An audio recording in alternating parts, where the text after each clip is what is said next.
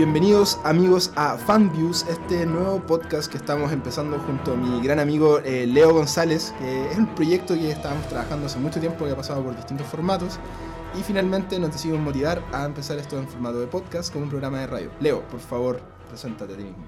Mucho gusto, podcasters. ¿Cómo se les dice a la gente que escucha podcast? ¿Podcasters? No, no, no creo, pero bueno.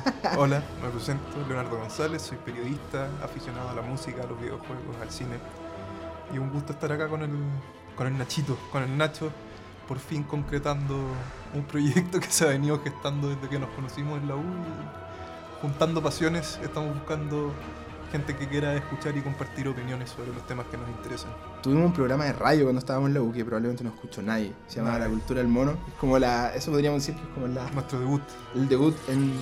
Nadie escucha eso. nadie escucha. Nadie escucha. Absolutamente Sí. nadie. Bueno, yo soy Ignacio Basualto, eh, también soy periodista, eh, trabajo de comentarista de cine y he estado en varias plataformas haciendo esto y la verdad es que me quise pasar al podcast porque es un formato en el que siento que es más fácil tener regularidad, que es algo que estábamos buscando de hecho con Leo hace mucho rato, eh, tener algún lugar, una plataforma donde finalmente podamos hablar de todo lo que vemos y acá ustedes podrán escuchar de cine, podrán escuchar de música quizás, de series, eh, cultura pop, anime, eh, no vamos a discriminar mucho, si al final la entretención hoy en día está como demasiado abierta, es como algo muy, muy normal. Eh, todo Yo- el mundo consume, de sí. hecho, antes era como las series, por ejemplo, eran de nicho y ahora como que todo el Sí. mundo, mi abuela ve series. Yo creo Como- que ahora los formatos tienen géneros para todos los gustos. Entonces, si te gusta el anime, si te gustan las series, si te gustan las películas, podías encontrar algo que se adapte a tus gustos siempre, porque la cantidad de películas y series que, que tenemos a disposición es, es de lujo, es un lujo, Y es- es, es una como- época de lujo. Y es como, yo me siento sobrepasado de repente, tengo que decirlo que yo estoy saturado. Yo tengo, yo escribo para un medio que se llama El Desconcierto y comento cine en, en la, en la tele de repente y la verdad es que se me va el tiempo en lo que hay que hacer. Eh, ahora hay en Netflix, hay tantas series que no he visto. Estoy perdido, así como hay algunas cosas que he leído por ahí que dicen, oye, esta serie está súper buena, como The Haunting of Hill House, que es de terror, que me han dicho así, oye, esa serie es súper buena. No he visto nada, no he visto ningún capítulo, se estrenó hace como casi un mes y estoy atrasado porque me puse a ver Peaky Blinders y la verdad es que yo creo que estamos en una época dorada, si te gusta la entretención, te gusta ver series, te gusta Así ver es. películas, yo creo que está todo al alcance de la mano. Pero por lo mismo, aquí en Fanviews lo que vamos a hacer es tratar de dar una bajada, tratar de recomendarle a usted, que probablemente está aquí escuchando porque nos tiene buena, eh, qué puede ver este fin de semana, qué puede ver en el cine, eh, tratar de hacer un poco de editorial igual, como decir, ya, vean esto porque, o no vean esto. Yo, hay mucha gente que me pregunta de repente como, oye, recomiéndate una peli. y es súper abierto porque no, no sé qué recomendarle, a la gente le gustan distintas cosas. Yo de repente me han pedido, no sé, recomiéndate una película de terror y yo digo, oye, ve de Babadook. Y la verdad es que la gente Me pasa dice después, siempre con esa Oye, no, de Babadook no me gustó, lo encontré súper fome. O con The Witch también. The Witch también encontré dicen, fome. Oye, no me asusté nunca con tu película de terror del año. He quedado pagando mil veces por recomendar The Witch. Claro, y hay gente que dice, pero si te gusta, ya ve actividad paranormal y dicen, no, es súper buena, me cae de susto. Ya. Yo la verdad es que creo que acá vamos a hablar de lo que, lo que nos gusta a nosotros y ojalá que les guste a ustedes también. Y si no les gusta, igual lo podemos escuchar en los comentarios. Sí, vamos a argumentar también. Nosotros con Leo varias veces estamos en desacuerdo. Eh, él ve algo y yo encuentro fome. Leo es muy fanático de los videojuegos, yo no le engancho tanto con eso, aunque igual juego de repente. Eh, y hay algunas series que Leo la ha visto entera y a mí no me gustan nada, y al revés, con las películas igual. Eh, y partamos recomendando un par de cosas. Pero, ¿qué estás viendo tú en Netflix ahora? Bueno, Nacho, ahora estoy pegadísimo con Sabrina y eso es algo que nunca que creí que iba a decir en mi vida. Soy un hombre niño de los 90. Crecí con Sabrina la bruja adolescente en la tele. ¿Tú y- la veías? Eh, sí. Se- a lo largo de mi vida se fue transformando en un placer culpable. Eh, ahora, en retrospectiva, puedo decir que me gusta mucho más la, la adaptación moderna. Eh, es maravillosa. Nunca que- pensé que iba a haber algo así. Sí, es una, una mirada mucho más adulta. al- al- vamos a hablar un poco más de Sabrina, así como en- a, a totalidad de lo que es, porque investigué bastante de la serie. Yo ya la vi entera, a mí me la pasaron los amigos de Netflix. Saludos amigos de Netflix. Me la pasaron antes. No la pude comentar como con tanta antici- anticipación porque para que la gente sepa cuando la gente de Netflix o de otras cosas te pasa una serie de repente, te hacen firmar un embargo, entonces tú no puedes comentarla antes de la fecha de lanzamiento o la fecha de finalización del embargo. Y en el caso de, de Chilling Adventures of Sabrina, que es la serie que salió ahora, pasó un poco eso. Eh, yo tuve la oportunidad de verla hace como un mes casi eh, y me gustó harto. La encontré buena. eh, Muy buena. una mirada un poco más adulta, por así decirlo. Igual sigue siendo para adolescentes, pero ya no es como. No es una sitcom. Para mí, la Sabrina la Bruja Adolescente de los 90 era una sitcom, una serie con intenciones netamente de comedia. La idea era hacerte reír. Claro. Claro, Salem era muy chistoso. Y era todo como. No tan serio, no había tanto de terror. Siento que acá, en la aproximación que, él se dio, que le dio Netflix a esta historia, eh, tiene mucho que ver con el terror, tiene mucho que ver con el gore a ratos. Como que de repente uno se le olvida que estáis viendo una serie en la que aparece un diablo de repente de la tierra o personas descuartizadas. Y con niños. Sí, Porque los personajes son quinceañeros, 14 años. son adolescentes. 16, 16 tienen, creo. Sí. La pareja de 16 años más enamorada del universo. Bueno, de hecho ella cumple 16, pues ¿no? el primer Sí, es como claro. el tema. Así parte la serie, de hecho. Sí, mira, yo quiero partir, para, para empezar a hablar de esto así como más en profundidad, eh, derribando un mito. Hay muchas personas a las que yo he leído en Facebook o en Twitter que dicen que eh, no les gustó esta serie porque empezaron a ver y no tenían nada que ver con la serie original. Y ahí partimos diciendo Partimos que mal. eso es un error, porque y yo, yo me imagino que un error involuntario, tampoco me quiero sentar acá haciendo un snob como No. que yo sabía. Yo tampoco sabía hasta hace un par de meses. Yo De que-. Sabrina es un cómic, y es un cómic muy antiguo, y de hecho este eh, Chilling Adventures of Sabrina, o El Mundo Oculto de Sabrina, es precisamente una saga de cómics que salieron de, basado en el personaje de Sabrina, que es original de una compañía que se llama Archie Comics, que es de los fines de los 50, de los 60. Eh, y este personaje es un personaje muy antiguo, esta historia es muy antigua también. Eh, y acá el Roberto Aguirre Sacasa se llama, que fue el productor ejecutivo de Archie Comics y el productor ejecutivo también de esta serie y de Riverdale, de la que vamos a mencionar de ahí en un ratito. Eh, entonces esta adaptación que está ahora en Netflix, que usted puede ver, eh, está basado en esos cómics. No es un remake de la serie de los 90, porque técnicamente la serie de los 90 también es una adaptación del cómic. Son dos adaptaciones muy distintas del material original y yo, como te digo, lo agradezco. Creo que Sabrina siempre debió haber sido así. Tiene todo un rollo oscuro que nunca se había visto en la serie. Eh, y el material gráfico, bueno, yo también lo estuve revisando cuando tú me contaste que esta serie estaba más basada fielmente en el, en el material original. Y también les recomiendo encarecidamente que revisen el material gráfico. Son unos dibujos maravillosos para los que les gustan los cómics, los animes. Esto no es anime, claramente, pero es una animación muy, muy buena. Sí, a mí me, me- mira, pa- para entrar ya en la serie, me gustó bastante la, la aproximación, como decíamos antes, más adulta que tiene, pero eh, hay harto con el lenguaje. Esta serie trabaja con el lenguaje como diabólico, como el- ese lenguaje espeluznante, usando bastantes clichés, eh, pero tratando de armar un mundo. Y eso a mí fue algo que desde el primer capítulo, de hecho creo que el primer capítulo es un muy buen primer episodio de una serie. Eh, de hecho hace rato que no veía un primer episodio que me dejara tan así como con ganas de ver más.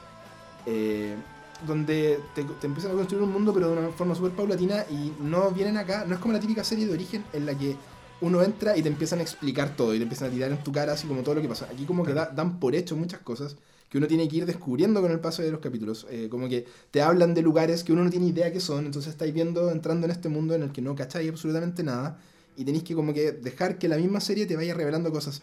Hay varias cosas en las que yo vi la temporada entera ya y la serie nunca se encarga de contarte. Tú tenés que ir como descubriendo que hay con cosas de... de- de- que no, que no sabí, no- yo no cacho nada, por ejemplo, algunas cosas de lo que pasaron en el pasado, no te explican todo. De las casas Y eso para mí, por ejemplo, es algo que valoro mucho en una época en la que los fans y el fandom en general, como que está obsesionado con el hecho de saber todo, todo, todo, como que. de- y ese personaje, pero de dónde viene, no sabemos nada de él, y eso se ve como algo malo. No vamos a entrar en discusiones, pero creo que es, por ejemplo, el mayor pecado que está cometiendo hoy en día Star Wars, como de tratar de explicar hasta el último detallito de dónde viene, cuando la historia original es- no es necesario explicar. Yo no tengo por qué saber quiénes son todos los personajes. Y creo que, sin dar spoilers, en Sabrina eso es una de las mejores cosas. El que uno, mientras va viendo la serie, va a ir descubriendo de a poco y tienes que ir conectando las piezas de quiénes son los personajes, qué fue lo que pasó antes. Y por ahí se empieza a construir un mundo que es bastante entrete. amarrando un poco ese mismo punto, al mismo tiempo se agarra muy bien de lo que nosotros conocemos como mitología del mundo general de las brujas, la brujería. Ocupa mucha terminología, el, el tema de las casas de brujas, eh, los conjuros, eh, los hechizos, los calderones, el- la bruja del libro, pero llevada a un moderno súper atractivo. Eh, creo que ahí se agarra muy bien de ese elemento que todos conocemos o que todos hemos escuchado de las brujas y las pociones y todo lo que hacen las brujas. El Coven, así como la, El aquelarre. el aquelarre de... ¿Esa es la traducción? No ¿Coven sé, es como no aquelarre? sé. Sí, creo, creo que sí, creo que sí. Así como el pata, así conejos y esas cosas. Sí. A mí me gusta harto la, la aproximación. Para la gente que es muy fanática de la serie de los noventas, eh, hay que decir que acá aparece Salem, por ejemplo, pero Salem no habla. No habla. Es Y eso... ¿Qué, qué, opinión te vino de eso? Porque yo sé que mucha gente Salem, yo creo que eran los principales motivos por los que la Por gente los que veían. le gusta mucho la serie de los 90. Sí, sí. El personaje era, sarcástico. era uno de los personajes sarcásticos más ácidos. Eh, de hecho, yo creo que era uno de los puntos altos de la serie de los 90 por lejos. Y ahora definitivamente ha dividido a los fanáticos de esta nueva serie el hecho de que Sí. Salem no hable. Por mi parte, yo creo que no es para nada relevante. Eh, la serie tiene otros personajes que son como el alivio cómico de la serie o el alivio ácido. Las tías son las tías de Sabrina. las tías con las que vive son un, un plato, son el yin y el yang. Y ahí yo creo que tiene todo el sarcasmo que, el- que la serie necesita. Y el, el primo, Ambrose, creo que También. llega como el vacío que deja, el, o sea, el vacío que uno tiene en la mente, como de esta interacción de Sabrina. Sabrina todo el tiempo interactuaba como del mundo mágico con Salem. Salem le explicaba cosas, le corregía cosas. Acá quien hace ese rol como de... No, no- no- sé si decir como de, de- de padre, pero como el instructor, Tutor, ¿cachai? Como el tutor. El Obi-Wan de Sabrina acá es como Ambrose, aunque es muy entretenido porque él como que le da... eh, de repente es como la voz de la razón y de repente como que le incentiva a hacer cosas Claro. que uno cacha al tiro que son mala idea. Esta es una serie donde el, la el personaje principal es, pienso que es una bruja, es como half witch, half eh, humano. Eh, es una persona que... Es una persona, es un... Ese es un rollo, es un rollo muy, muy Harry Potter, sorry. Sí, El, el mestizo. como el mestizo, el mago. El, mestizo mágico, claro. Y acá a mí lo que me gusta de, de- de Sabrina es que siento que es un personaje eh, súper humano, en el sentido de que comete muchos errores y hace muchas cosas que ella misma se, arrepe- se arrepiente tratando de hacer las cosas bien, toma malas decisiones. Eh, lo que viene a ser súper revitaliz- revitalizador, siento yo, como en esta figura del héroe normal. Y sobre todo para algo que yo creo que es inevitable que lo hablemos, el subtexto que está metido aquí en el mundo oculto de Sabrina, que es eh, todo este acercamiento que hay al, al feminismo, eh, donde siento yo que la- el personaje no está vendido como una, super- como una heroína que viene acá a decirle a todo el mundo cómo tienen que ser, sino que es una, es una niña que se revela, que no va contra, o sea, que no quiere seguir la corriente, que está en contra del establishment, pero que en esta búsqueda también de encontrar como su propia personalidad comete muchos errores, termina dañando al resto, que es algo que cometen, que le pasa a todo el mundo. Yo creo que por ahí uno puede empatizar bastante con el personaje. Hay capítulos enteros en los que uno dice como, ¿qué estás haciendo Sabrina? Así como, lo que está haciendo es una decisión muy tonta, es muy malo, pero ¿quién no tomó malas decisiones cuando tenía 15 años? ¿cachai? Ella es brillante en muchas cosas, pero comete mucho error y creo que esa, esa humanización le hace muy bien también al subtexto que está esto, por ejemplo, el hecho de que ella no quiere hacer lo que necesariamente se espera de ella, eh, que funda una, una como, que arma como una organización en el colegio con las otras amigas como para las defender los derechos de para las mujeres, pero también se equivocan haciendo eso. Creo que eso está muy bien pensado y está muy, muy bien llevado a la pantalla. eh, genera mucha... Uno, uno se puede como sentir identificado con muchos de los rollos que, que salen acá. ¿Algo que no te guste de la serie?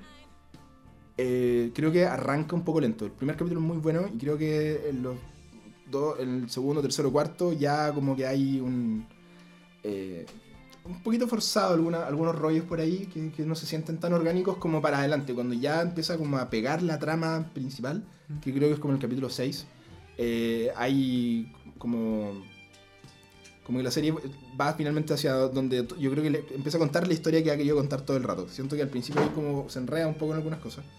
Eh, y hay algunos personajes que eh, no se desarrollan y quedan un poco botados por ahí. Personajes secundarios que aparecen y uno dice, oh, ese loco va a ser súper importante, o me gustó era del rollo de él, y después como que no, no hay nada. Igual es una serie que está llena de referencias y creo que las trata súper bien.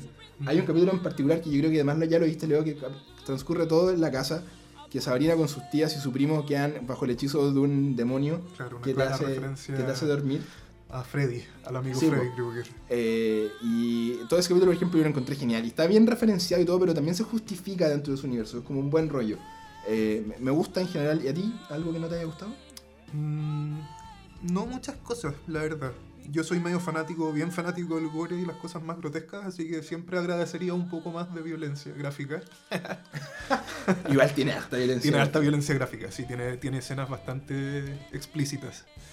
Eh, creo que tiene un muy buen tratamiento de los momentos tensos. de, de los momentos que de verdad la serie trata tan- tra- tratando de, que el- de, de hacerte sentir ansiedad, creo que eso lo manejan muy Mm. bien, pero creo que en algunos momentos contrarios, o sea, momentos eh, como pic románticos o momentos quizás como de unión de personajes, ahí a veces, o quizás es porque no me gustan las cosas tan cheesy, Así como el. el... sí, sí, entiendo lo que va. El cliché, finalmente, cliché, cuando cae claro, un el poco en, cliché el, en el lugar romántico. común. Eh, entiendo la intención de la serie porque es una serie que toma muchos temas que son clichés, como las brujas y la brujería y los hechizos y los encantos, que es un tema, debe ser el tema más cliché de... No es ciencia ficción, ¿de qué clasifica esto? Eh, esto es como misterio. No Claro, sé. misterio, no sé. O Bueno, sea, día díganlo lo- ustedes. Sí, pero, pero en realidad yo creo que es como eh, fantasía, fantasía, Claro. misterio, fantasía. Igual es parte comedia Sí, a ratos. sí. Es una serie que, y, mira, se nota mucho la influencia, sobre todo en la puesta en escena de lo que, de lo que está haciendo Stranger Things. Ahora, no es que Stranger Things haya eh, inaugurado nada, porque si uno, la misma Stranger Things está metida, tiene muchas referencias de cosas, pero es como eh, muy pionera en el último tiempo de hacer esto de como agarrar distintos géneros, agarrar varias diferencias, eh, referencias, meterlas en un mismo mundo y hacer que ande. Que hay momentos chistosos, hay momentos que son de, de- de terror genuino, hay mucho drama metido. En esta serie también hay mucho, mucho drama. Eh, pero también es una historia que se siente en el, como en el overall eh, livianita, uno la puede ver y como no estar así como tan urgido con algunas cosas que pasan. Eh, me gustaría hablar un poco del elenco. Yo encuentro que Kiernan Shipka, creo que se pronuncia, la que hace Sabrina. Lo sentimos, Kiernan, por asesinar tu nombre. Sí, la- la- siempre pasa eso, pero es que el apellido es raro, o sea, el nombre es raro. Kiernan Shipka. Sí. Bueno, yo creo que ya lo hace bien. eh, la mayoría de la serie lo hace bien. Yo ya la vi entera, los últimos dos capítulos creo que baja un poco su eh, su rango. Se muestra que no tiene tanta, tanta, tanta capacidad, por lo menos acá, de transmitir algunas emociones complejas. Cuando tiene que ser chistosa, cuando tiene que ser seria, cuando tiene que ser cool, lo hace bastante bien. Pero ya en, en algunos eh, momentos en los que... Sí, en más complejos creo que le faltó un poco ahí de trabajo. Eh, y yo me saco el sombrero con Miranda Otto. Miranda Otto, que es la Zelda Spellman, la tía, tías, las son tías las encuentro maravillosas. Creo que ellas se llevan gran Sí. parte del, del- Si la serie funciona es porque las tías y el primo, Ambrose, que también funciona muy bien. Muy bien, muy bien. Y uh, estamos dejando afuera al, al novio de Sabrina, eh, Harvey. Harvey. Harvey Pinkle. Kinkle. Kinkle. Sí, porque interpretado por Ross Lynch, que yo encuentro que Sí, lo hace bastante bien. Lo ¿eh? hizo muy bien. Podría El- haber sido un cabro insoportable y... ahí como el de la serie de los 90. Claro.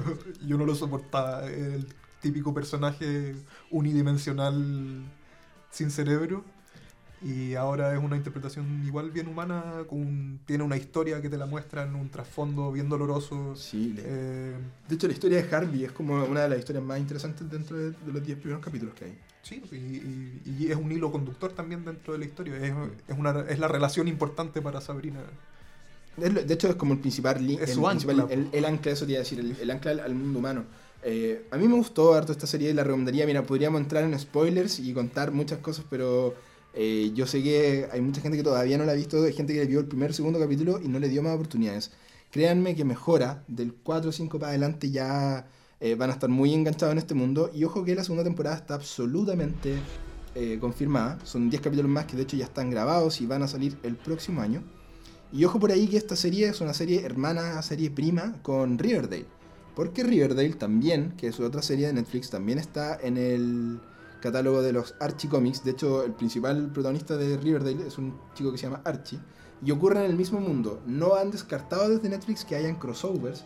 Así que si usted vio Sabrina y quiere como saber más de este mundo, en Riverdale va a encontrar varias referencias a este mundo y viceversa. De hecho, hay referencias directas en Sabrina a Riverdale. Yo no he visto la serie, entonces quizás hay más referencias de las que yo pueda ver. Sé que mencionan al colegio dos o tres veces. Al otro colegio. Eh, y eh, es súper posible que estén como construyendo un, un- un universo acá con esto. Y yo creo que le ha ido bastante bien. Ha tenido buenas críticas en general. Yo creo que van a tratar de explotarlo más. Porque ojo que Netflix está tratando de armar su propio catálogo. Y acá que compró los derechos y está trabajando mano a mano con Archie. eh, yo creo que tienen que explotarlo porque es uno de los materiales que no se les va a ir en ningún momento. y tiene potencial. La gente está, estaba esperando Sabrina, quisieron ver la serie. Fue una serie que se la- lanzó relativamente rápido, o sea, salió en, creo que, si no me equivoco, fue en agosto el primer teaser. Ya estaba anunciado, pero en agosto salió el primer teaser que, seamos justos, la gente del común y corriente se entera de la serie cuando sale el teaser o el tráiler. Porque no sé, yo soy ñoño y leo los portales y dicen, oh, se viene la nueva, pero hay mucha gente que no tiene idea. Eh, y yo creo que acá hay un material que tiene bastante, eh, bastante potencial y se tiene que respetar por lo que es. Roberto Aguirre, esa casa, bien ahí.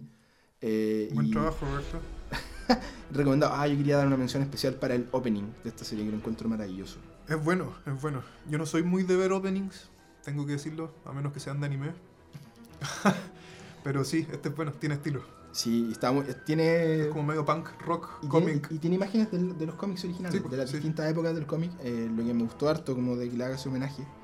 Eh, la música también está muy buena del, del, del opening. Y en general la música del el La música de la serie es buena igual. es buena igual, está bien hecho. La música incidental, que es como el soundtrack original, y las canciones que usa igual Que usan, sí. están bien, bien ocupadas en general.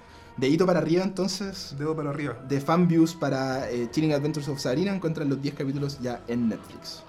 10 capítulos de 50 minutos. Sí, igual se ve. Se ven súper ve rápido. súper rápido. Estamos acostumbrados a... Ya, ya, nos, ya nos acostumbraron a los 50 minutos de, de series buenas.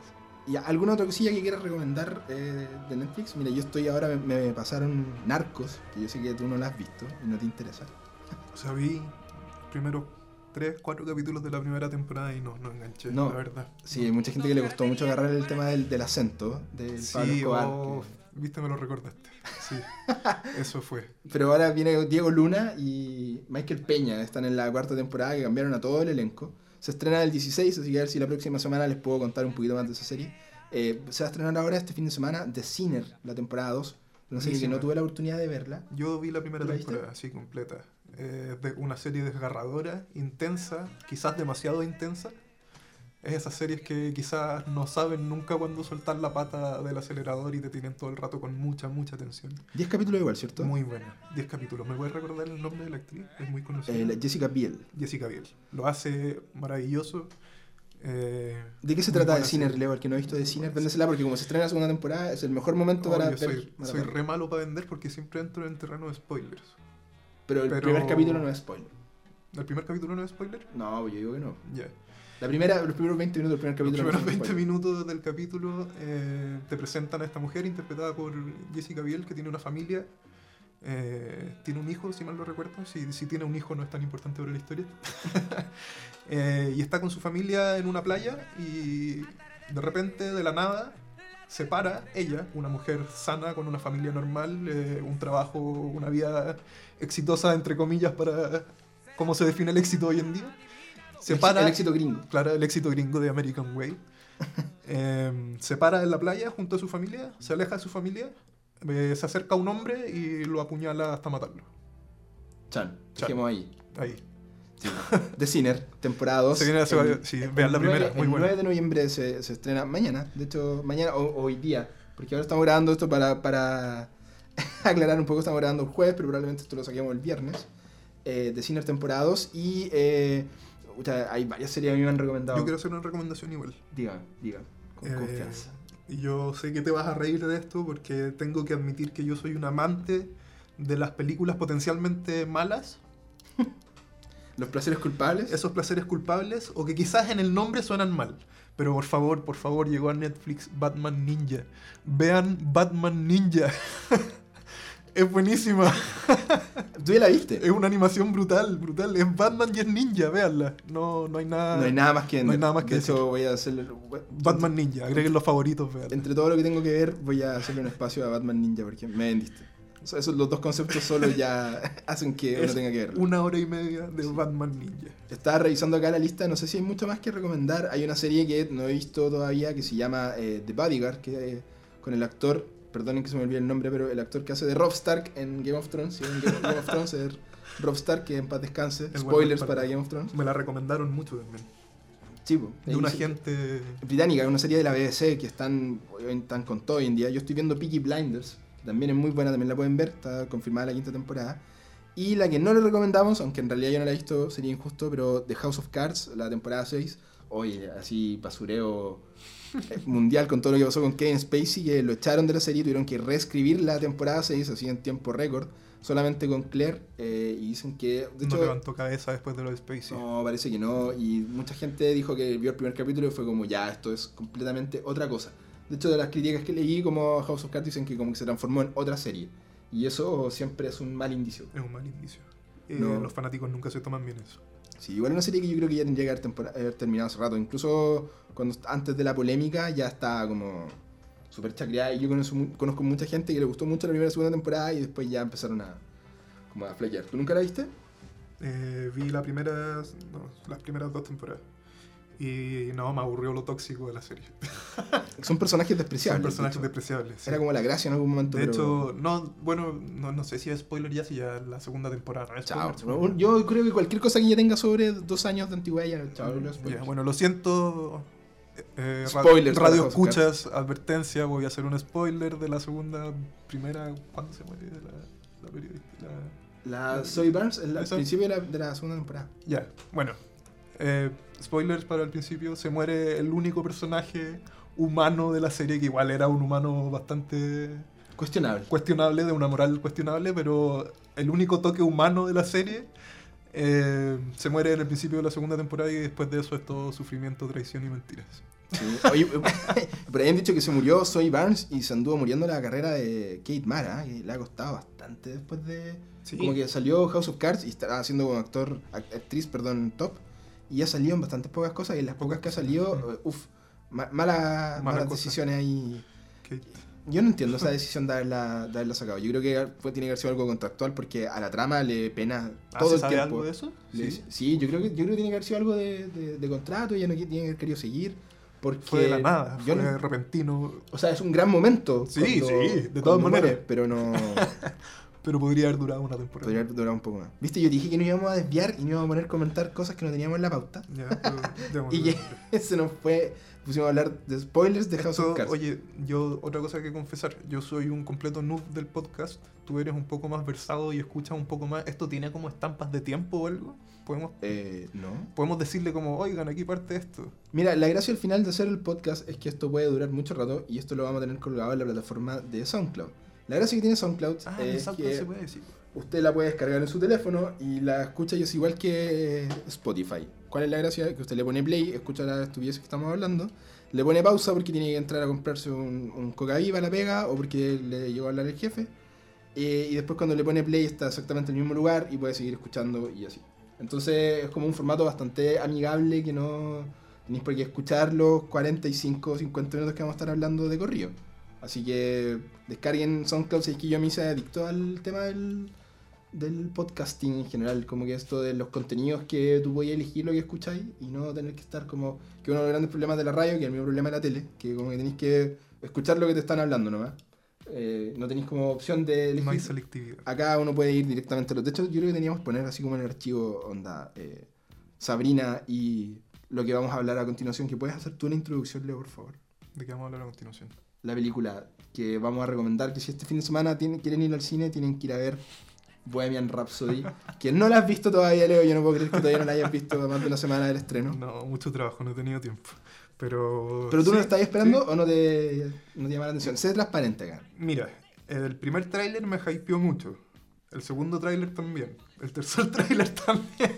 La verdad es que estaba hypeado hasta el momento que se estrenó y empecé a escuchar las primeras críticas, que son las críticas que a mí no me gusta escuchar, que son que es una película entretenida, eh, una película con un con una actuación principal, principal buena, una buena representación de Freddie Mercury, pero una película liviana. Una película que quizás no se adentra mucho en las temáticas que yo quería ver de la vida de Freddie Mercury. Quería ver.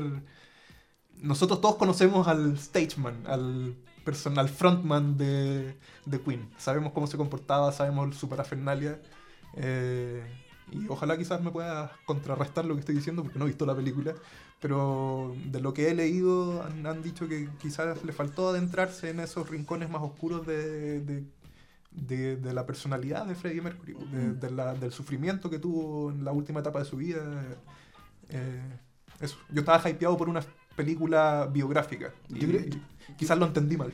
Yo creo que acá, eh, para Bohemian Rhapsody, lo que hay que definir es qué es lo que tú quieres ver en esta película. Si quieres como entrar a pasarlo bien, pasarlo chancho, apagar un poco el cerebro, dejarte llevar por las canciones, por el poder que tienen las canciones de esta banda, que para mí gusta es una de las mejores bandas de la historia del rock. Así es. Y dicho sea de paso, Eh, solamente por eso vale la pena la entrada al cine. Si es una hora, ¿cuánto dura? Una, casi dos horas. Casi dos horas de música de Queen nunca van a ser malas para nadie. No, en ningún que- caso. De hecho, son más de horas, son como dos horas, dos horas diez, creo. Eh, el poder que tienen las canciones es una cosa inigualable y esta película tiene automáticamente el mejor soundtrack del año, casi que es trampa. Como que yo creo que no, no califica Sí. como para la, entrar en la pelea de eso. Eh, pero es una película, creo que diste en el clavo lo que decís recién, es una película livianita, es una película para pasarlo bien, para pasar el rato, para disfrutar con este personaje. Eh, Rami Malek entrega una actuación sorprendente. Le voy a hacer el alcance que creo que él interpreta a Freddie Mercury. No está haciendo aquí, no, no es el Kramer, ¿cachai? No es alguien que vino a, a disfrazarse de Freddie Mercury y a simplemente tratar de imitar sus gestos, sino que él entrega una interpretación en pantalla. Eh, quizás puede sonar súper como que no, no dice nada lo que estoy diciendo con eso, pero eh, me refiero a que se siente que hay mucho respeto a lo que él está haciendo. No está tratando como de simplemente pararse adelante y hacer lo mismo que hacía Freddie Mercury, sino está tratando de comerse el escenario como él se comía el escenario, tratar de hablar como él hablaba en el sentido de las cosas que quería decir, más allá de cómo movía la boca y esas cosas. Hay un trabajo físico eh, brigio de Rami Malek, ¿cachai? Que lo hace súper bien. Pero creo que hay mucho respeto también en su interpretación y por eso hay como... Es el mayor fuerte de la película, ¿sabes? Lo que uno de repente se está fijando y inevitable decir como, wow, de verdad como que se me olvida a ratos que este loco no es Freddy, ¿cachai?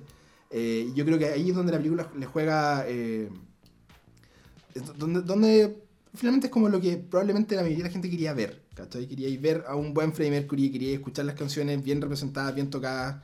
eh, son las canciones originales, ¿ah? Eh, esos rumores por ahí de que Rami Malek había sido el que había cantado, olvídenlo, porque van a cachar el tiro que es la voz de Freddie, que no, yo creo que es súper Nadie canta como Freddy. Nadie canta como Nadie puede cantar igual a Freddy.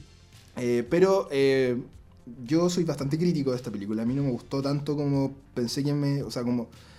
A ver. Como querías que te gustara. Sí, creo que, creo que había mucho potencial acá. Habían muchas cosas que se podrían haber contado, que se podrían haber dicho, que la película eh, las pasa por encima. Y mi mayor crítica es al proceso compositivo de las canciones. Eh, creo que toda la, toda la parte en la que vemos cómo la banda hacía tal o cual canción, que son himnos, ¿cachai?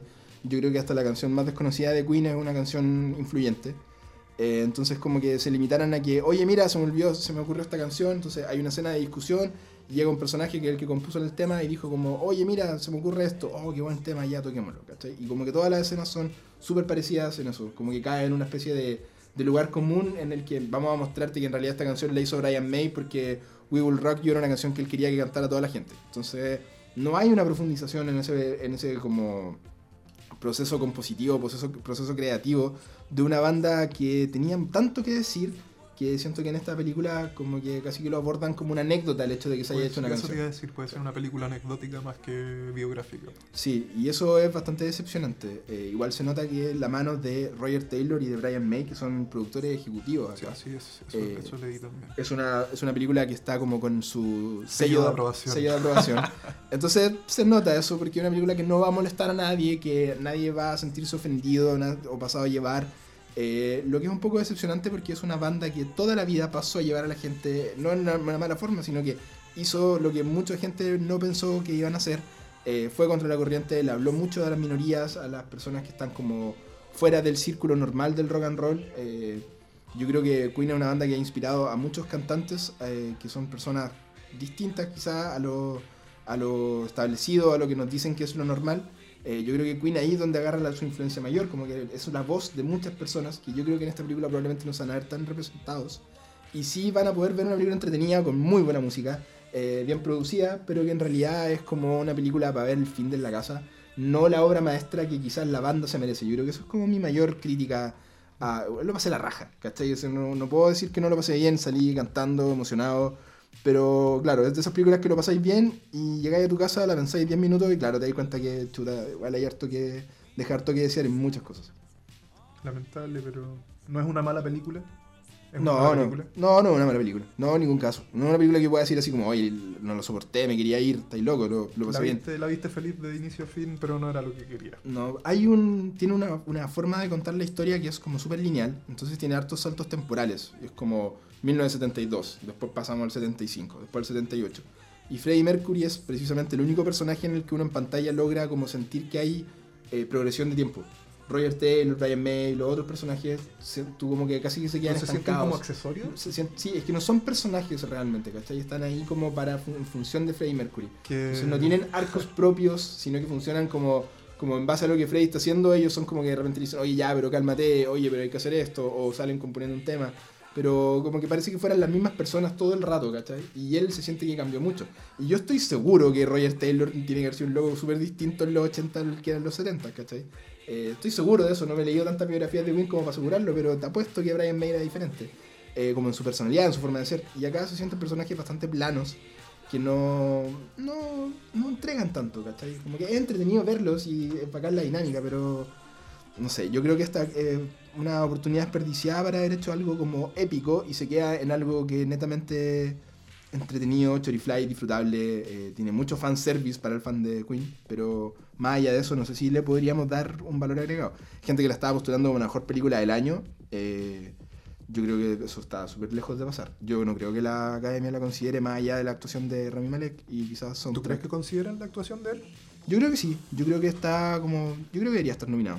Hasta ahora, por lo menos de lo que he visto, igual estamos lejos de la temporada de premios. Tú caché que en esta parte del mundo, aquí en Chilito, las películas nominadas a Oscar llegan así, pa, en avalancha todas en noviembre, enero. Y un fin de semana. Claro, entonces como hay que ponerse al día al final. Pero yo creo que hasta ahora de lo que hemos visto, sí, es actuación sólida. Eh, Súper buena interpretación y luego se convirtió en Freddie Mercury, lo que no es un, lo que no es fácil porque igual es un personaje complejo. Único. Eh, yo diría que el punto más alto de la película es eh, hay una recreación del Live Aid al final. Los últimos 20 minutos son prácticamente el Live Aid recreado de una manera maravillosa. Y yo creo que es ahí que eh, Eso igual. voy, a hacer un par- voy a hacer un paralelo, que una- puede ser una locura, loco, pero eh, cuando yo salí de ver Rogue One de Star Wars, salí muy hypeado con la película porque los últimos 20 minutos de esa película son maravillosos. Así uno está ahí, salí, sale a Darth Vader y hay una batalla y es como, wow, acabo de ver la mejor película del mundo. Y te sentáis, la pensáis 10 minutos y decís, oye, en realidad igual la primera media hora era terrible fome. Y te bajó el azúcar. Ya, como que pasó una semana y no me acuerdo cómo se llamaba ningún personaje, ¿cachai? Como que lo pasé demasiado bien, entonces como que el final de la película condiciona mucho tu experiencia. Yo creo que en el caso de acá, de Bohemian Rhapsody, pasa lo mismo. Uno sale y salís del Live Aid, pues loco, ¿cachai? Loco tocando eh, Another One Bite the Dust y todos los temas buenos y es como, oh, que, que bacán, salí muy prendido. Pero claro, después le hay una vuelta y en realidad la película baja un montón. Igual es una decepción, pero mira, a la gente lo ha pasado muy bien. Veo que la gente está muy contenta con una película y quiénes somos nosotros como para negarle a una persona eso, ¿cachai? Si, Claro, dicho eso, o sea, de paso, mucha gente va al cine solamente a disfrutar. sí, pues, es que- No a compenetrarse o, claro. o Bueno, y es algo de días también. Yo a mí a veces también me gusta ir al cine y ir a ver la última película de Adam Sandler. Sí, pues, ¿dónde más? Pues, yo, yo siento lo mismo. Siento que si, si le bajan un cambio a la película y van a verla con intenciones de pasarlo bien, aquí hay como disfrute asegurado, hay un soundtrack incomparable, insisto, es trampa casi el soundtrack de esta película, porque imagínate tener todas las canciones de Queen a tu disposición para una película. O sea, ya el puro soundtrack va a ser todo bacán, ¿cachai? Eh, pero eso sería mi, mi pequeña eh, reseñilla de Bohemian Rhapsody sin spoilers, aunque en realidad tanto que spoilear no hay, porque Todo el mundo conoce la historia. O sea, bueno, no todo el mundo, pero está Sí. ahí. no, no quise dar algunos de los datos como por si alguien no la conoce, porque igual de repente pasa que... Yo mismo he ido a ver películas que me enteré después de verla que era un biopic. no cachaba. Pero Bohemian Rhapsody vayan a verla. Si hay que verla en el cine. Yo creo que la mejor eh, experiencia que pueden tener con esta película es en el cine, en la pantalla más grande, con el mejor sonido, sala 3D, XD, Full D, 1313, todo el show. Ahí la van a poder disfrutar mejor porque es un espectáculo. Me parece. Voy a tener que ir a verla entonces. Vaya a verla por señor Leonardo. Vamos cerrando ya, ¿o ¿no? Yo creo que estamos con... Estamos con con temitas. primer capítulo. Eh, les quiero dar las gracias a todas las personas que nos están apañando al escuchar este podcast. Y a las personas a- que nos van a apañar, les estamos hablando a ustedes, a la gente del futuro, que va a, ser- va a estar suscrita a nuestro canal. Cuando seamos famosos. Cuando estamos- seamos famosos y digan, weón, Este ¿cómo habrá sido el primero". primer capítulo? Y weón, van a escuchar esta weá y van a decir, estos locos Sí. visionarios sabían lo que iba a suceder. Y bacán que te pusiste a, a soltar la grosería al final. Así Sí, como... Lo siento, compatriotas. no, está bien, weón. Eh, no, pero muchas gracias a todo el mundo que, que está escuchando. Y la idea, igual como para adelantar, eh, con Leo estábamos conversando hace un rato antes de empezar a grabar el primer capítulo, que, que nuestra intención, que esto ha salido mal muchas veces, hemos tenido muchos proyectos que han funcionado, en realidad proyectos no que han nunca- comenzado a funcionar, diría yo. La idea es hacer como un, un programa semanal con esto de ir haciendo como actualizaciones. ahora como le hablamos de Sabrina y Bohemian Rhapsody, que son ya están hace un rato, pero la idea es como recomendarles y la próxima semana hablaremos de lo que llegue. Yo sí o sí voy a comentar eh, Animales Fantásticos 2. Yo sé que tú no eres muy del mundo de Harry Potter, pero esa película la quiero comentar sí o sí y ahí vamos ya viendo lo, lo que vaya dando. Leo es un erudito en videojuegos, así que sí o sí les va a traer reseñas de algún jueguito por ahí, Red. Red Dead Redemption Exacto. 2. Oye, sí es que me cuesta tanto pronunciarlo. Yo no lo he podido jugar, no tengo dinero para comprarlo, pero ya vendré. Tampoco hemos podido comprar el Spider-Man PS4, Spider-Man así que PS4. bueno, Sí. vamos a tener que hablar de varias cosas. eh, Problemas del primer mundo. Y bueno, suscríbanse a nuestro fanpage. Tenemos un fanpage en Facebook que estamos empezando ahí. Vamos a contarles todas las actualizaciones. Y la idea también es sacar otros capítulos hablando de otras cosas. Yo tengo por ahí un proyecto de. Eh, va a ser cosas de nostalgia, de actualidad. Y ya, para no vamos a prometer cosas y vamos viendo lo que sale. Muchas gracias, chiquillos, por escuchar. Y nos vemos para el próximo Fanviews